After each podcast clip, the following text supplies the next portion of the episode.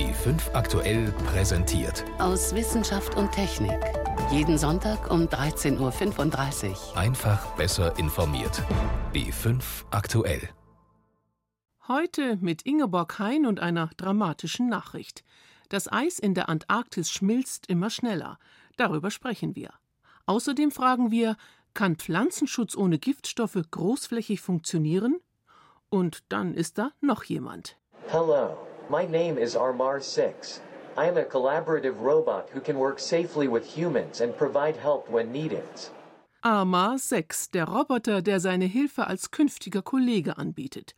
Was er drauf hat und wo es noch hapert, gleich mehr dazu.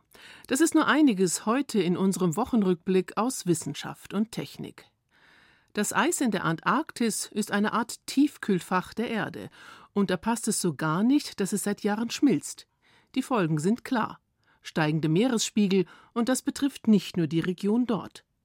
Aufschluss gibt aktuell eine große internationale Studie, die jetzt veröffentlicht wurde. Ein Forscher, der daran mitgearbeitet hat, ist Dr. Ingo Sasken vom Alfred Wegener Institut Helmholtz Zentrum für Polar- und Meeresforschung in Bremerhaven.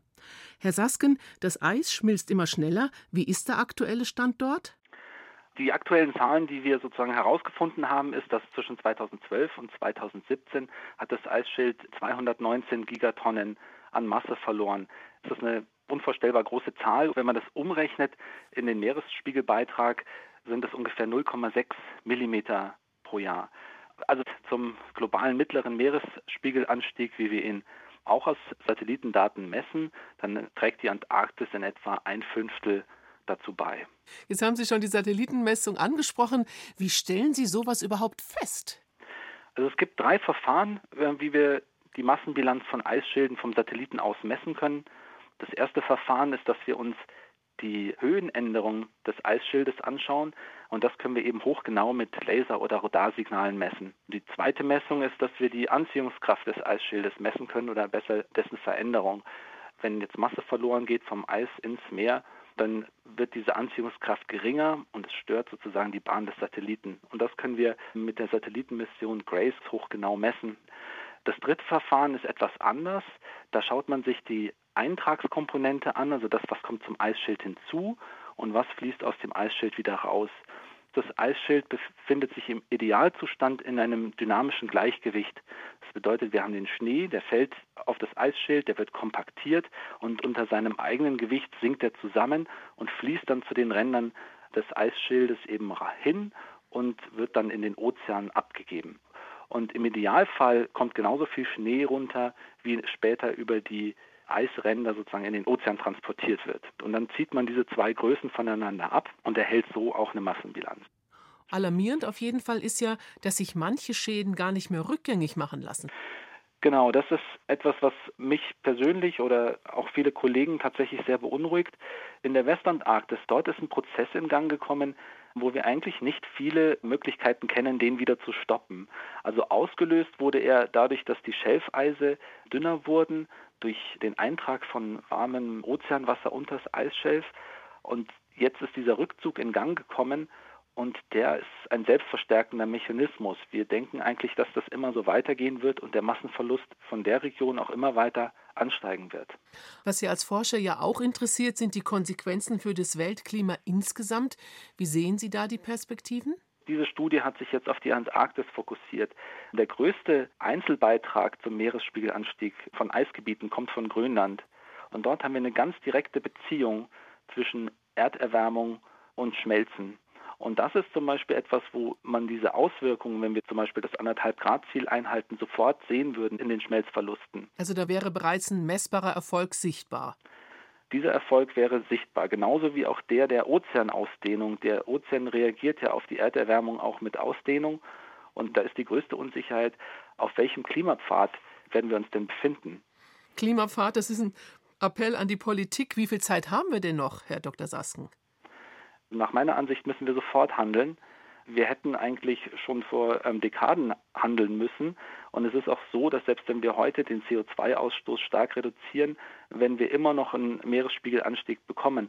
Aber es ist schon so, dass es einen Unterschied im globalen mittleren Meeresspiegelanstieg von etwa 30 Zentimeter ausmacht bis zum Ende des Jahrhunderts.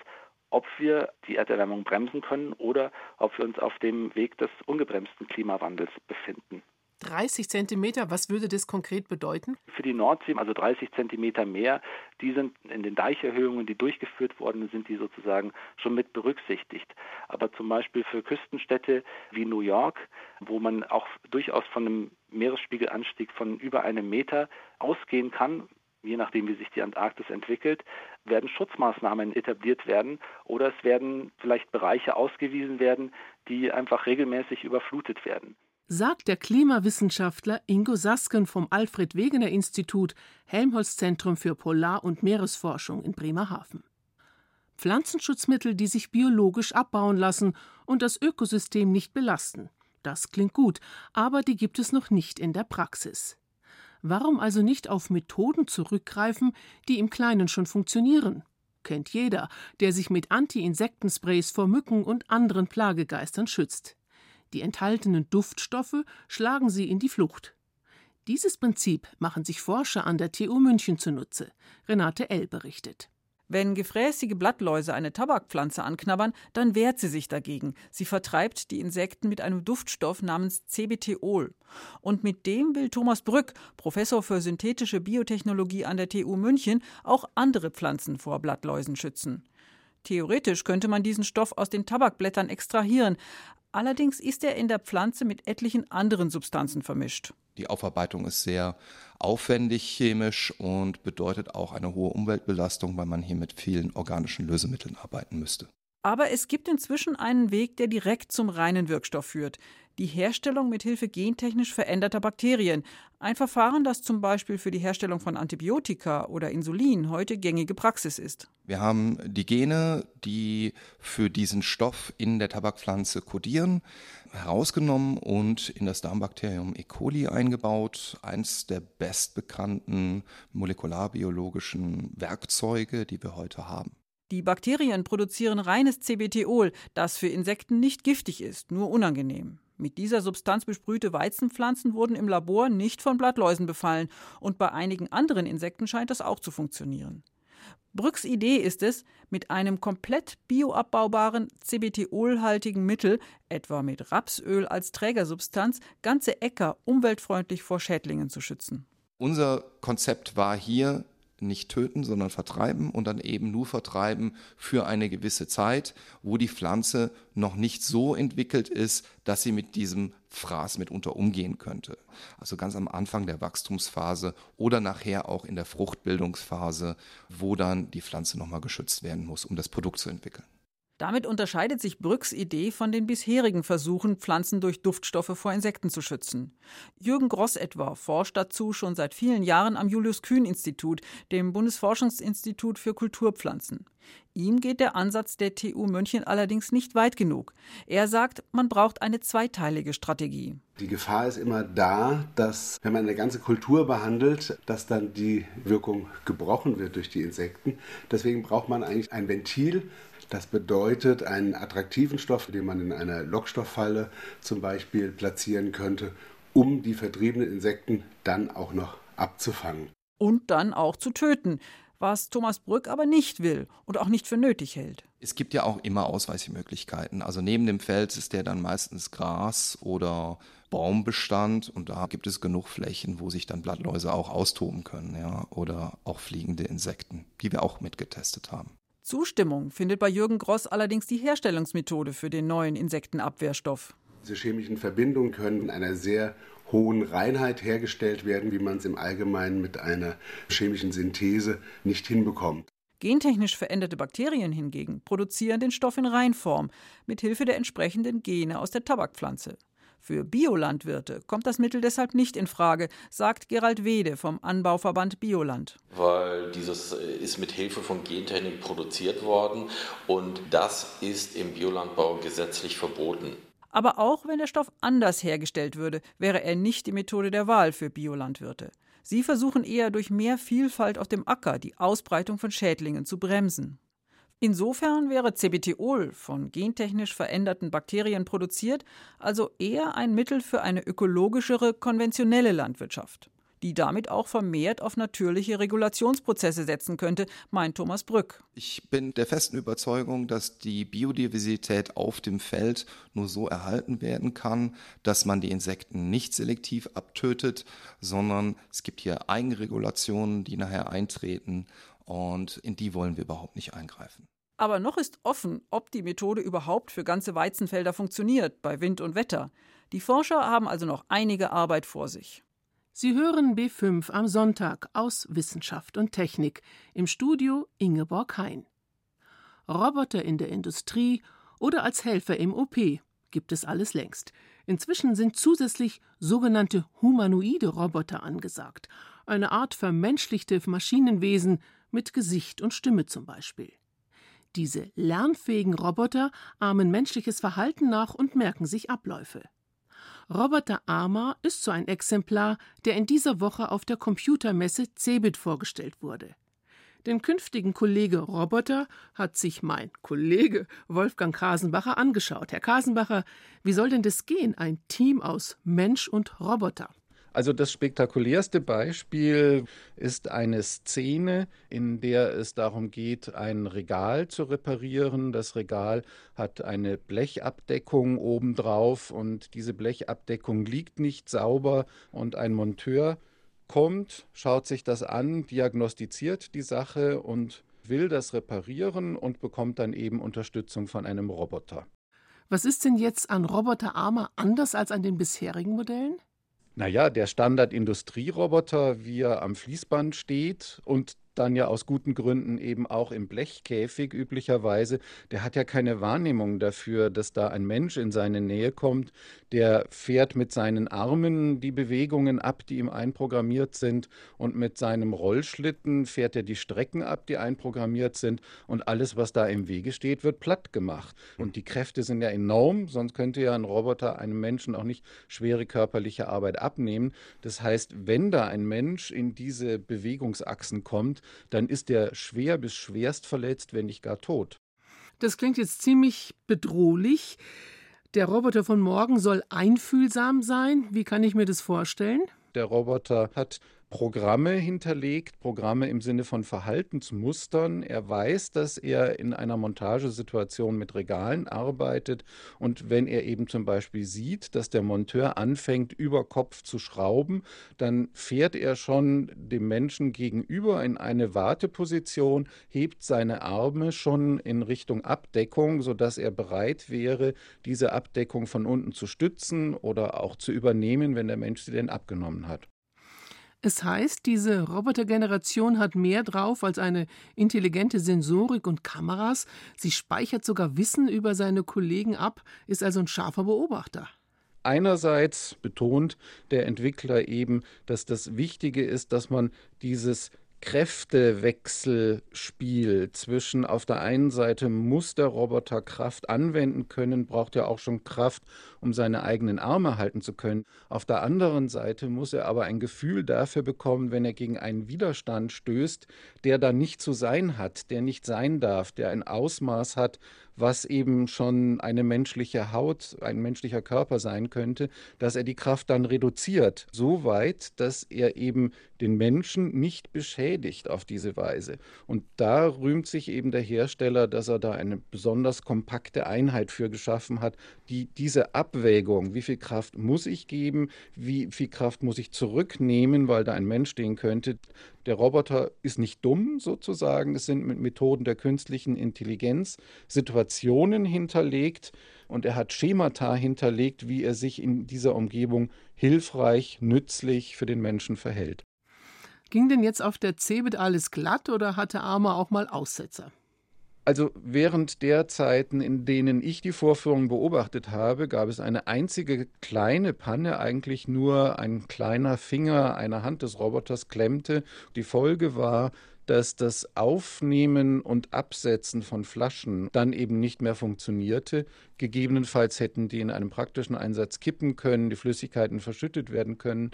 Das zeigt, der Roboter hat keinen Plan B. Insofern kleine Ursachen können sehr große Wirkungen bekommen. Und wir werden alle sehen müssen, wie viel praktische Erfahrung dann noch investiert werden muss, damit eben solche Risiken verringert werden. Was schätzen Sie denn, wann ziehen diese Art von Robotern tatsächlich in den Alltag ein? Der Entwickler selbst sagt, dass jetzt nach der Messe dieser Prototyp nach Großbritannien geht und dort im zentralen Lager einer britischen Supermarktkette erprobt werden wird und dass man hofft, auf Grundlage dieser Erfahrungen in eineinhalb bis zwei Jahren ein Produkt zu haben. Einschätzungen von Wolfgang Kasenbacher über Kollege Roboter, wie Menschen und Maschinen vielleicht einmal künftig zusammenarbeiten. Vor sieben Jahren hat Kanzlerin Merkel eine neue Energiepolitik eingeläutet, weg vom Atomstrom. Anlass war die Reaktorkatastrophe in Fukushima. 2022 soll das letzte Kernkraftwerk in Deutschland vom Netz. Das wirkt sich auch auf die Forschung aus, denn wer setzt als Wissenschaftler noch auf eine aussterbende Technologie? Heißt zumindest in Deutschland werden die Experten zunehmend weniger, und diese Entwicklung ist problematisch. Robert Stieglitz ist besorgt. Der Professor leitet das Institut für Neutronenphysik und Reaktortechnik am Karlsruher Institut für Technologie KIT. Wir haben jetzt vielleicht noch eine Größenordnung von 60 bis 70 Leuten, Akademikern, die in der Reaktorsicherheitsforschung noch tätig sind. In Jülich, in Rossendorf und am KIT wenn Sie das jetzt mal vergleichen zu Beginn der 2000er, wo Sie in der Größenordnung 200, 300 hatten, dann ist das schon dramatisch zurückgegangen. Wenn Sie zu Beginn der 90er gucken, wo Sie mehrere Tausende hatten, haben Sie hier einen Faktor 100 schon verloren. Ähnlich sieht es auch im Bereich Kerntechnik aus. Das könnte man alles achselzuckend hinnehmen, nach dem Motto: In ein paar Jahren wird bei uns eh das letzte Kernkraftwerk abgeschaltet. Was wollen wir da noch mit Forschung und Lehre in diesem Bereich? Doch ganz so einfach ist es nicht, betont Beate Kallenbach-Herbert.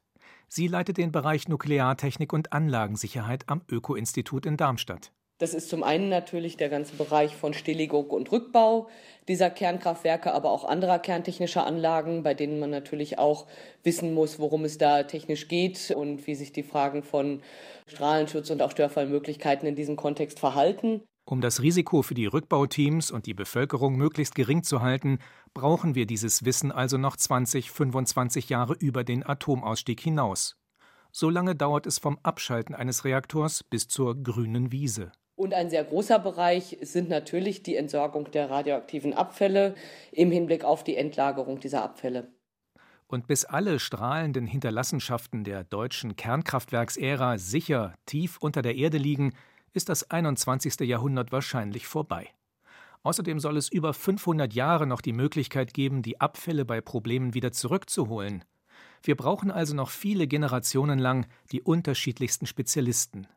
Auch weil sich andere Länder nicht von der Kernenergie verabschieden, erläutert Dr. Klaus Gerke vom Bundesamt für Strahlenschutz. Angenommen, in einer kerntechnischen Anlage im nahegelegenen Ausland gibt es einen Störfall, die Situation auch aus eigener Expertise heraus zu beurteilen. Um was für einen Reaktor handelt es sich? Was kann aus unserer Sicht heraus dort weiter geschehen? Wie kann sich, wenn dann möglicherweise der Betreiber, das Betreiberland nicht in der Lage ist, hinreichend Informationen zu liefern, wie können wir versuchen, diese Informationslücken auch aus eigener Kenntnis zu schließen? Und gegebenenfalls Maßnahmen zu ergreifen, um die Bevölkerung zu schützen. Noch können deutsche Experten das leisten. Doch an anderer Stelle sorgt unsere Abkehr von ehemals zentralen Forschungsgebieten bereits jetzt für Schwierigkeiten, wie Robert Stieglitz anmerkt. Zum Beispiel bei der Besetzung von Expertengruppen wie der Internationalen Atomenergieorganisation IAEA. E Wenn Sie natürlich weniger Experten haben, dann können Sie auch weniger nominieren und sind natürlich weniger in den Gremien, die gestalterisch tätig sind, da. Also der Einfluss Deutschlands wird kleiner. Der Bund hat das Problem erkannt. Mehrere Ministerien fördern Einrichtungen und Projekte mit knapp 100 Millionen Euro, um entsprechende Kompetenzen in Deutschland zu erhalten. David Globig hat berichtet. Die Fußball-WM ist in vollem Gange. Trainer, Spieler und Millionen von Experten als Zuschauer. Wer denkt da schon an die Menschen im Hintergrund, an die Greenkeeper etwa, die dafür sorgen, dass alles rund läuft auf dem Rasen? Der hat natürlich ganz besondere Grashalme, die einiges aushalten müssen. Wie der optimale Fußballrasen beschaffen sein soll, interessiert sogar Forscher. Gartenbauingenieurin Susanne Steger von der TU München will wissen, wie LED-Licht sein Wachstum unterstützt. Es müssen ganz viele Zuschauer in diese Stadien rein und dementsprechend ist die Architektur von modernen Stadien so, dass auf dem Spielfeld im Winter fast gar keine Sonne mehr ankommt. Deswegen wird Fußballrasen in vielen Stadien beleuchtet, aber es kommt auf das Wie an. Man könnte natürlich einfach eine Leuchte produzieren, die die Sonne nachahmt aber man würde vielleicht 50 Prozent von Lichtfarben, also Strom in Lichtfarben, umwandeln, die die Pflanze gar nicht nutzen kann. Und das ist halt unsere Idee, zu suchen, welche Lichtfarben kann ich mir sparen oder bringen keinen zusätzlichen Nutzen für die Beleuchtung und habe somit natürlich Energieeinsparpotenziale. In einigen deutschen Stadien wird diese Technik bereits eingesetzt. Beim 1. FC Köln, bei Schalke 04 und in München beim FC Bayern. Dort helfen LED-Lampen nicht nur dabei, Energie zu sparen. Positiv für den Rasen ist auch, dass keine zusätzliche Wärme von oben kommt. Aber wie soll er eigentlich idealerweise sein? Paul Bader ist Rasenexperte beim DFB. Er weiß genau, worauf es ankommt. Es soll natürlich ein gleichmäßiges Grün aufweisen und eine dichte Rasennarbe haben. Das heißt, dass der Ball ohne zu verspringen wunderbar rollen kann. Darum kümmert sich der sogenannte Greenkeeper. Es ist ein Vollzeitjob, oft auch mit zwei bis drei Mitarbeitern. Neben dem Mähen und Düngen steht auch Besanden, Lockern, Nachsehen und vieles mehr an. Und Bewässern natürlich. Das läuft zum Teil schon automatisch. Aber man muss es auch ständig wieder kontrollieren. Wenn noch Niederschlag fällt, muss man das wieder anders einstellen. Oder wenn Regen fällt und es ist Wind dabei, dann kann es sein, dass der Platz ungleichmäßig befeuchtet worden ist. Dann muss man auch von Hand nach beregnen. Und dann gibt es noch Spezialwünsche der Fußballer. Die mögen zum Beispiel gerne harten Untergrund. Dann darf ein paar Tage vor dem Spiel nicht bewässert werden. Außerdem soll der Rasen so kurz wie möglich sein, 2 bis 2,5 Zentimeter. Nicht immer einfach, so noch einen gesunden Rasen zu erhalten. Deshalb arbeitet Wissenschaftlerin Susanne Steger daran, den Rasen noch besser und strapazierfähiger zu machen.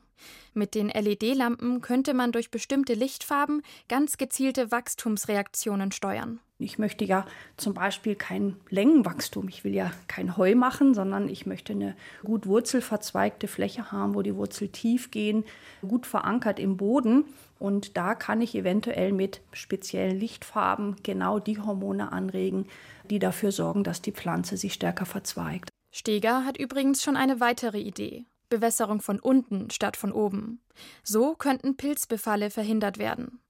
Fußballrasen ist einfach ihr Ding geworden, seit sie vor fünf Jahren mit der Forschung daran begonnen hat. Das wird auch so sein, wenn sie zur WM den Fernseher einschaltet. Es ist so, mein Mann schaut auf das Fußballspiel und ich schaue ganz viel auf den Rasen. Nein, ich bin schon Fußballfan, aber natürlich nicht so extrem, dass ich jedes Spiel sehen muss. Hauptsache, der Rasen passt immer. Ein Beitrag von Kari Kungel. Der optimale Fußballrasen, eine Wissenschaft für sich. So viel für heute aus Wissenschaft und Technik. Am Mikrofon Ingeborg Hein.